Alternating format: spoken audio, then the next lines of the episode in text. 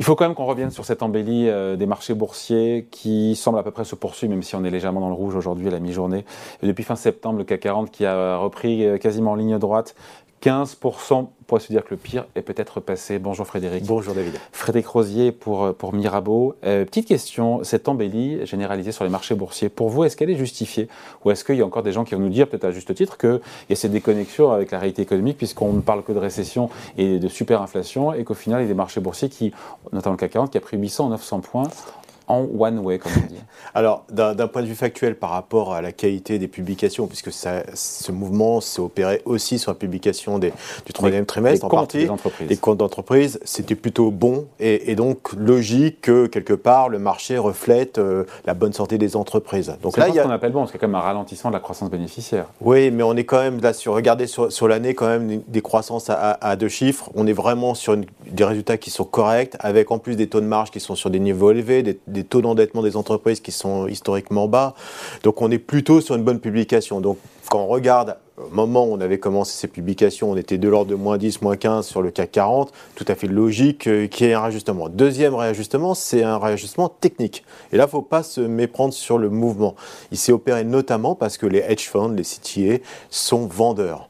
Et il y a eu un phénomène finalement de, ce qu'on appelle de short squeeze, c'est-à-dire qu'ils ont dû se racheter quand même, euh, notamment lorsqu'on a eu des indications sur les, indicateurs d'inflation. On parlait tout à l'heure de, CPI qui était vraiment pour le coup meilleur qu'attendu et on a eu ce mouvement de rachat aux États-Unis. Exactement. Et donc on a eu ce rachat de, de, de, de ventes à, découvert sur, sur, sur, le marché. Donc il y a un facteur technique, il y a un facteur qui est réel, c'est la bonne santé des, des, entreprises. Maintenant, honnêtement, au regard de ce mouvement, euh, même par rapport au point bas, on est quasiment à 18% hein, sur le CAC 40, mhm. c'est énorme. Euh, vous l'avez dit en ligne droite.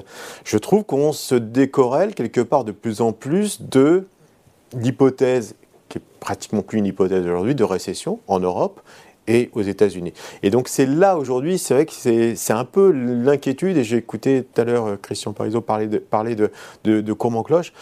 Il y a le scénario effectivement où euh, sur, euh, sur la trajectoire des banques centrales, on est des, des, des banques centrales peut-être qui reste un peu restrictive, beaucoup plus restrictive plus longtemps. Que ce qu'attendent les marchés. Que ce qu'attendent les marchés. Et ce scénario, honnêtement, laisse supposer quand même qu'on peut avoir un mismatch entre l'évolution récente des, des, indices euh, et euh, l'anticipation peut-être faussée, erronée qu'on a des politiques euh, des, des, banques centrales. Donc attention, je ne vais pas dire que le pire, c'est trop, trop, trop simple de dire est-ce que le pire est derrière nous. Ce que je suis assez convaincu, c'est que le meilleur peut attendre. Voilà, c'est qu'on a quand même euh, sur le premier trimestre et les deux premiers trimestres de 2023 cette, euh, ce, challenge qu'on va avoir sur les différentes politiques euh, des banques centrales, le ralentissement des, des bénéfices aussi des entreprises qui aujourd'hui n'est pas acté les marchés aujourd'hui attendent toujours des croissances, des bénéfices en 2023, alors qu'on sera une année de, très fort ralentissement, voire de récession. C'est ça qui, me pose un problème. Comment d'ailleurs c'est possible? Parce qu'on sait bien qu'historiquement, quand il y a récession, il y a baisse des profits. Pourquoi les analystes attendent encore des hausses? C'est un peu la question, honnêtement. Parce que là, au moment où on se parle, en énergie, on est encore sur des attentes, par exemple sur le S&P, même en Europe, de plus 5 sur les bénéfices l'année prochaine. On voit bien qu'entre l'hypothèse de récession qui généralement entraîne une contraction de 10% des bénéfices, mm. il y a quand même un différentiel. Et si vous ajustez effectivement sur cette hypothèse de récession, de, contraction des bénéfices l'année prochaine, on est plutôt sur une baisse de moins 10 sur les indices potentiels euh, que sur l'évolution récente qu'on a, qu'on a eue sur les différents indices euh, à travers le monde. Donc voilà, c'est ça qui me laisse un peu perplexe. Je ne veux pas dire qu'on euh, peut revenir sur des niveaux bas. Je pense qu'effectivement, on a connu peut-être le pire, c'est pas improbable. Tout dépend du, choc, du choc économique aussi. Mais voilà, c'est exactement ça. Il y, a, quand même cette hypothèse où, euh, vous savez, les économistes, la Réserve fédérale regarde ce qu'on appelle la, courbe de Phillips, hein, ce lien entre l'inflation et le chômage. On s'aperçoit que cette courbe est totalement plate, qu'il n'arrive pas finalement à contrecarrer cette, cette, cette, ce, cet emploi, ce plein emploi, et qu'il y a une pardon, conséquences sur l'inflation euh, à, moyen long terme qui, reste, qui risque d'être durable aux États-Unis. Et tant qu'on n'a pas effectivement retrouvé une normalité, l'hypothèse qu'on ait des banques centrales euh, peut-être trop faucons euh, n'est pas impossible. Et, là, je dis attention. Attention sur le marché, au moins sur les deux premiers trimestres de 2023. Oui, parce qu'en même temps, quand on regarde les indicateurs, notamment aux États-Unis, ils sont quand même plutôt bons. On a eu des ventes de détail, c'était vendredi, je crois, je sais plus, aux États-Unis sur le mois d'octobre. Le ralentissement, il se fait tout doucement aux États-Unis quand même. Hein. Oui, mais ça tend, ça pourrait pousser la Fed à en faire un peu plus. En même temps, l'inflation euh, qui, se, qui, semble être sur un point d'inflexion, c'est-à-dire qui pourrait donc tempérer et modérer un peu le ressort monétaire américain. Il y a un dilemme aussi, qui pourrait, il y a un dilemme aussi pour la Fed. Hein. Oui, et, vous avez euh, aussi, euh, le, ça vous a pas échappé, le Conference Board, l'index de Conference Board, qui est un peu un mix de tous ces indices, qui, repas, qui repasse en en zone critique, c'est-à-dire systématiquement quand cet indice composite arrive sur ces seuils, hein, on est quasiment à 8 mois de, baisse sur cet indice, on a systématiquement une récession aux mmh. États-Unis. Systématiquement. Il n'y a pas eu de cas où euh, ça n'a pas été. Donc je, me dis effectivement, est-ce que le marché n'est pas trop confiant N'est pas trop confiant. Je ne sens pas à l'aise avec ces 6600 points sur le CAC 40 et ce rebond Alors euh, sur court terme, absolument pas à l'aise. Je ne suis pas à l'aise. Euh, d'un point de vue purement technique, euh, vous savez, on s'amuse, on regarde un peu les niveaux d'action euh, par action et on voit que tout est suracheté aujourd'hui. Tout est suracheté. Donc, on voit bien qu'on a accentué ce phénomène de, rachat. Peut-être un window dressing, c'est-à-dire un habillage de bilan qui s'est opéré peut-être beaucoup plus en amont que les, fois précédentes. Hein, du fait C'est quoi ça, un habillage de bilan?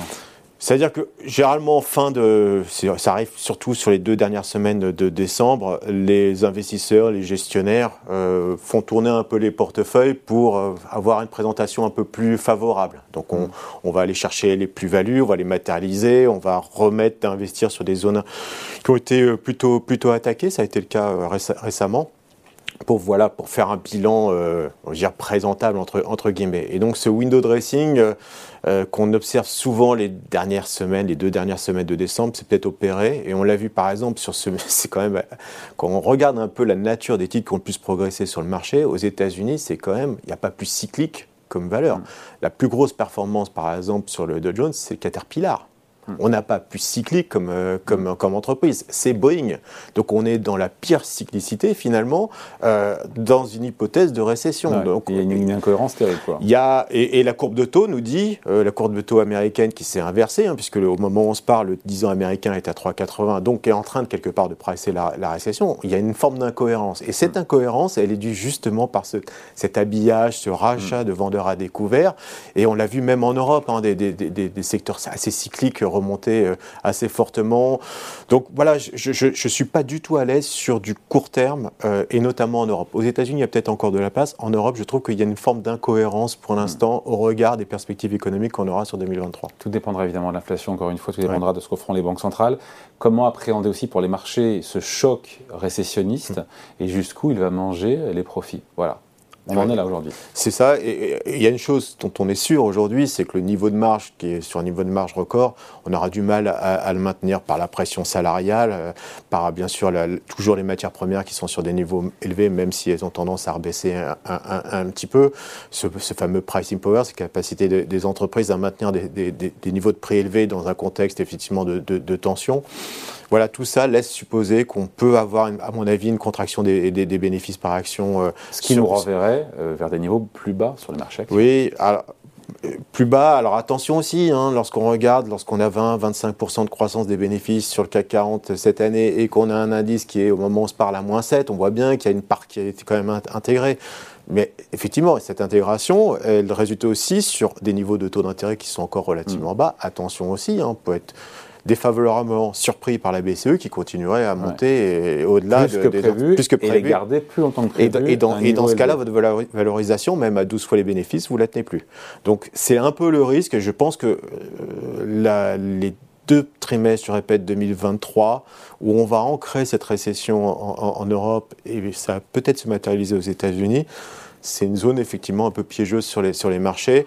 Ça ne veut pas dire qu'on va retourner, je répète, sur des niveaux euh, qu'on a connus. Hein. Je ne parle même pas de, février 2020 euh, ou les bas euh, récents, mais ce n'est pas impossible qu'effectivement, notamment en Europe, on s'en approche. merci beaucoup. Point de vue signé Frédéric Rosier pour Mirabeau. Merci beaucoup. Merci. Salut.